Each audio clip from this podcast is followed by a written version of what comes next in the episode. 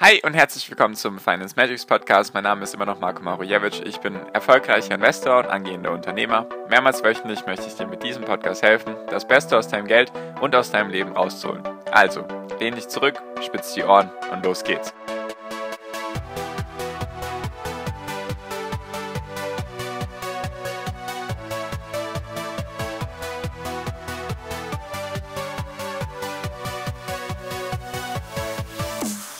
China muss Energie sparen und warum das ganz schlecht ist für die Weltwirtschaft und vor allem für die deutsche Industrie. Darum geht es in der heutigen Podcast-Folge.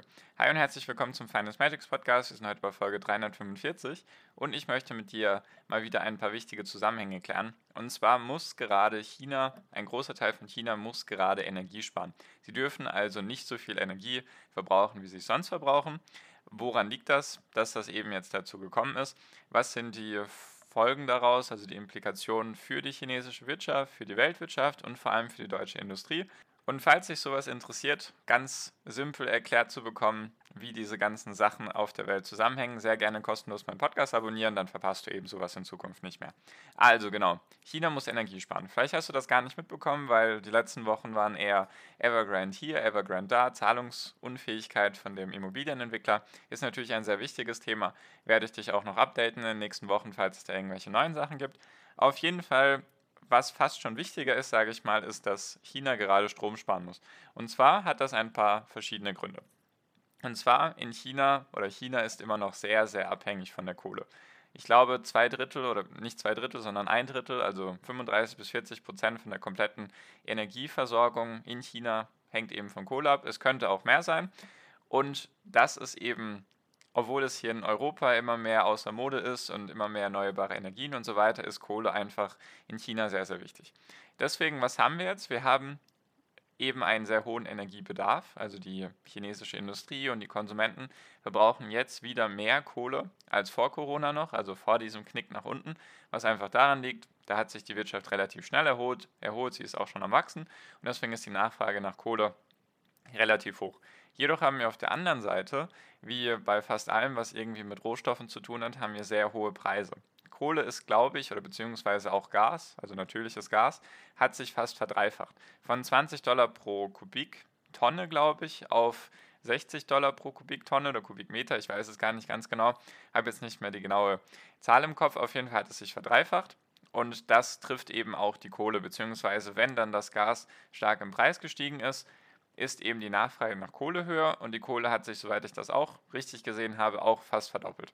Und wenn die Hauptenergiezufuhr, die Hauptenergieversorgung in einem Land auf einmal doppelt so teuer ist und die Nachfrage trotzdem so hoch ist, dann wird es eben teurer bzw. kostet der Strom mehr. So, an sich ist das kein Problem. Wenn es in China nicht diese Regel geben würde, dass die Energieversorger bzw. die die Energie holen, also die einfach die Energie verteilen an die Industrie und an die Privatpersonen, wenn die nicht die Regel hätten, dass sie die Preise für den Strom nicht erhöhen dürfen, wenn der Rohmaterial oder das Rohmaterial, also das, was reinkommt, teurer geworden ist. Das heißt, im Klartext, die Kohle an sich ist teurer geworden, jedoch dürfen die chinesischen Energieversorger dürfen nicht die Preise für den Strom erhöhen. Also sie dürfen nicht die Strompreise erhöhen, weil sozusagen nur die Kohle teurer geworden ist. Wären es andere Gründe, könnte es sein, dass dann die Preise gesteigert werden dürfen. So, also kurz zusammengefasst. In Deutschland wäre es einfach so, oder ist es ja so, wenn die Sachen teurer werden, dann kriegen es die Konsumenten ab. Dann zahlen sie mehr, mehr Geld für den Strom und gut ist. In China ist das eben anders. Da, da, da dürfen sie nicht die Preise erhöhen. Ist einfach die, eine Regel von der chinesischen Regierung. Hinterfrage ich auch gar nicht mehr. In China läuft sowieso alles ein bisschen anders. Deswegen einfach mal so hinnehmen. So, aber warum ist das jetzt oder warum sorgt das jetzt für Energieknappheit? Vielleicht kannst du es dir schon vorstellen. Und zwar ist es dann für viele Energie Energiefirmen in China ist es sinnvoller, die komplette Produktion zu stoppen, als weiterzumachen. Die fahren also einfach ihre, ich nenne sie mal Energiefabriken, ohne es jetzt genau erklären zu können, wie genau das jetzt funktioniert. Also ich weiß, wie die Wissenschaft dahinter ist. Kohle wird verbrannt, dadurch entsteht Dadurch entsteht Wärme, beziehungsweise durch die Wärme entsteht Dampf oder Rauch und dieser Dampf wird eben benutzt, um eine Turbine anzutreiben und dadurch entsteht Strom. Das ist so die Basic, das Basic Level von der Wissenschaft dahinter. So. Und für viele ist es jetzt einfach sinnvoller, diese ja, Produktionsstätten einfach komplett dicht zu machen bzw. nichts mehr zu produzieren, also keine Energie zu fördern bzw. Energie bereitzustellen. So, und was ist jetzt logischerweise die Schlussfolgerung daraus? Ja, es gibt einen Energiemangel, weil eben nicht genug Energie zur Verfügung gestellt wird, obwohl es rein theoretisch möglich wäre. Es lohnt sich einfach nur für Energiefirmen nicht, weiterhin Strom zu produzieren, weil sie damit einfach Verluste machen würden. Ganz, ganz simpel tatsächlich. Also haben wir eine erhöhte Nachfrage, beziehungsweise eine Nachfrage, die jetzt schon wieder höher ist als vor Corona. Jedoch das Angebot ist einfach geschrumpft dadurch. So und an sich, warum, warum ist das jetzt schlimm? Was sind die Implikationen und die Folgen daraus? Du kannst es dir sicherlich vorstellen, ich habe es ja schon gesagt, es ist sehr schädlich für die Weltwirtschaft. Weil die Lieferketten sind sowieso extrem angespannt, wegen Corona noch. Wenn da ein Hafenmitarbeiter irgendwie krank ist in China, dann wird der ganze Hafen gesperrt. Das hatte ich ja alles schon erwähnt.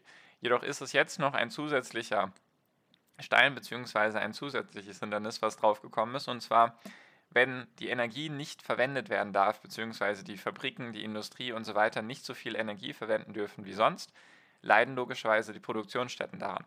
Und jeder weiß wohl, dass China eigentlich der Exportweltmeister Nummer 1 ist, logischerweise, und dass da sehr, sehr viel produziert wird an Rohmaterialien bzw. auch an Vorprodukten für die Industrie. So, und wer leidet jetzt darunter? Logischerweise alle Industrien, die auf Vorprodukte in China angewiesen sind. So, aber ich habe ja gesagt, dass vor allem die deutsche Industrie darunter leidet. Und zwar, wie hängt das jetzt zusammen? Also jeder kann sich wohl erklären, wenn dann zum Beispiel irgendwelche elektronischen Geräte nicht mehr produziert werden können oder in weniger Maßen produziert werden können, dass dann logischerweise die Preise dafür teurer werden. Deswegen gibt es ja jetzt schon Mangel an der neuesten PlayStation, an der neuesten Xbox und auch sonst werden wahrscheinlich einfach diese elektronischen Geräte teurer. Laptops sind teuer, Grafikkarten sind teuer und so weiter und so fort. Liegt einfach daran, dass sehr, sehr viel davon, oder wenn nicht sogar hauptsächlich alles in China produziert wird. So, das ist an sich, denke ich, für jeden verständlich. Was jetzt aber noch dazu kommt, was jetzt besonders für die deutsche Industrie sehr schlimm ist, weil ich mit deutscher Industrie vor allem die Automobilindustrie meine, ist, dass es dazu führt, oder dass es jetzt dazu geführt hat, dass das Silizium sich auch im Preis vervierfacht hat. In zwei Wochen oder fast in drei Wochen. Das heißt also Silizium, warum ist das wichtig? Falls sich da jemand nicht auskennt, Silicon Valley hat wahrscheinlich jeder gehört. Da geht es auch um Silizium. Also alles, was mit Chips und elektronischen Geräten zu tun hat, hat immer Silizium. Jedoch ist Silizium gar nicht rar auf der Welt. Also es gibt davon genug. Es ist nach Sauerstoff irgendwie auf Platz 3 von den Stoffen, die am meisten in der Atmosphäre oder auf der Erde vorkommen. Also es ist an sich kein, kein mangelnder Rohstoff. Jedoch, woran liegt das jetzt, dass dieser Preis sich auch vervierfacht hat in drei Tagen, äh, in drei Wochen meine ich? Und zwar ist es jetzt einfach so, wie oft, so oft natürlich wieder in China wird 90% oder 70, 80, 90% von der kompletten weltweiten Siliziumförderung kommt eben aus China oder stammt aus China. Sagen wir jetzt einfach mal 75% Und zwar verteilt sich das aber wiederum auf ein paar wenige Regionen. Ich kann jetzt nicht die Re Region nennen von China, aber jedoch gibt es eine Region, die alleine für 25 bis 30 Prozent von der globalen Siliziumförderung verantwortlich ist. Eine Region in China von, ich weiß nicht, ich glaube es sind 20, 30 Regionen, in die China unterteilt ist. Eine Region davon ist sozusagen für ein Viertel von der kompletten weltweiten Siliziumförderung verantwortlich. So, und jetzt bringen wir mal beide Punkte zusammen. Wir haben Energieknappheit, weil die Nachfrage nach Kohle hoch ist, jedoch nicht genug Kohle produziert werden kann, weil auch, was ich vergessen hatte, was mir gerade noch eingefallen ist, die Kohle kann auch nicht genug gefördert werden, weil logischerweise wegen Corona da auch wieder auf Abstand geachtet werden muss und wenn es da Krankheiten gibt, dann kann in den Kohlefabriken auch nicht genug Kohle gefördert werden. Deswegen ist da auch noch der Punkt, also wir haben extrem hohe Nachfrage, jedoch das Angebot ist sehr begrenzt. Deswegen muss China Energie sparen und natürlich müssen sie auch bei der Industrie Energie sparen. Und Silizium ist wie gesagt nicht selten, jedoch braucht man für die Herstellung oder um Silizium in seiner reinen Form aus dem Gestein, aus dem Quarzsand rauszukriegen, braucht man extrem viel Energie. Und wer kann jetzt eins und eins zusammenzählen? Wahrscheinlich jeder. Und zwar, weil die Energie so hoch ist oder der Verbrauch dafür, um Silizium in seiner Reinform herzustellen, müssen jetzt aktuell auch diese Fabriken komplett runter reduziert werden. In dieser Region in China, wo 25 Prozent eben von dem Silizium weltweit gefördert wird, mussten die Produktionsstätten um 90 Prozent ihre Produktion zurückfahren. Also fast auf Null. Also 90 Prozent weniger Silizium. Die zweitgrößte Region in China, die auch Silizium fördert, die ist für 15 Prozent vom kompletten Silizium verantwortlich. Die hat noch nicht angekündigt, dass sie das runterfahren oder runterfährt, die Siliziumproduktion, aber auch da wird Energie gespart, beziehungsweise muss Energie gespart werden. Das heißt also, wenn diese zwei Regionen wegfallen, oder beziehungsweise nur noch 90% weniger reduzieren oder weniger produzieren, dann ist auf einmal diese zwei Regionen, die davor für 40 bis 45% der weltweiten Siliziumförderung verantwortlich waren, produzieren die nur noch 4 bis 6%. Also die Hälfte vom Silizium ist gefühlt weg.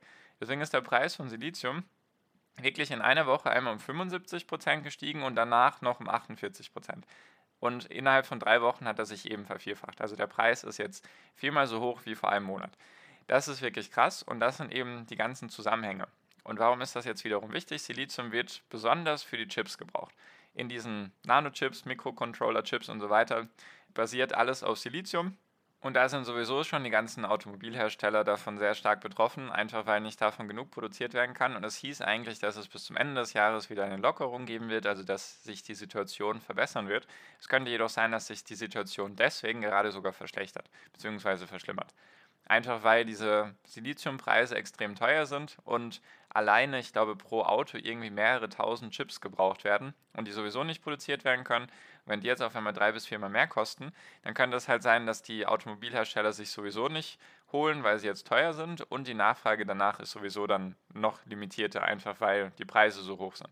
Deswegen kurz zusammengefasst, wegen dem Energiemangel in China, was dadurch oder was daraus entstanden ist, einfach weil die Nachfrage nach Kohle extrem hoch ist, weil die chinesische Wirtschaft noch nicht oder die chinesische Energieversorgung noch nicht auf erneuerbare Energien umgestiegen ist, beziehungsweise einfach noch im Aufbau ist, aber das auf keinen Fall die in irgendeiner Form die, den Energiebedarf decken kann, ist einfach die Nachfrage nach Energie sehr hoch, jedoch das Angebot ist einfach begrenzt wegen Corona, wegen anderen Dingen und was auch noch dazu gekommen ist, tatsächlich, dass es einen Streit zwischen China und Australien gibt, wegen politischen Sachen.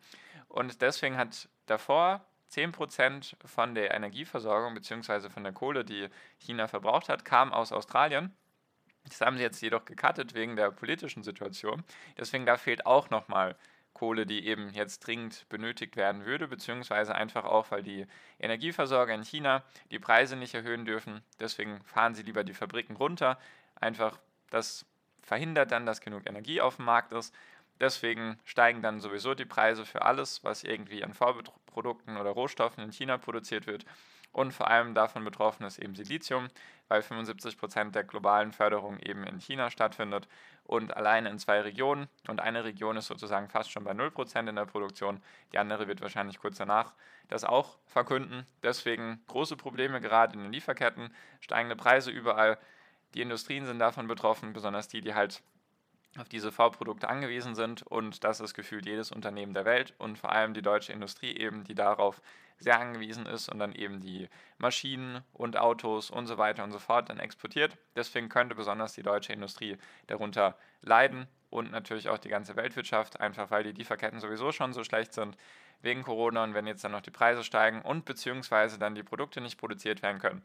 Ja, auf jeden Fall ziemlich große Probleme aktuell. Ich habe noch keine Ahnung, wie sich das entwickeln wird. Ich werde das auf jeden Fall beobachten und dir davon berichten. Also stell dich auf jeden Fall darauf ein, dass die Situation wahrscheinlich nicht besser wird, dass der Chipmangel weiterhin bestehen sein oder bestehen bleiben wird, dass die Automobilhersteller weiter Probleme haben werden und dass einfach deine PlayStation, Xbox und was auch immer, Laptops und so weiter, dass die wahrscheinlich weiterhin teuer bleiben werden und vielleicht noch teurer werden.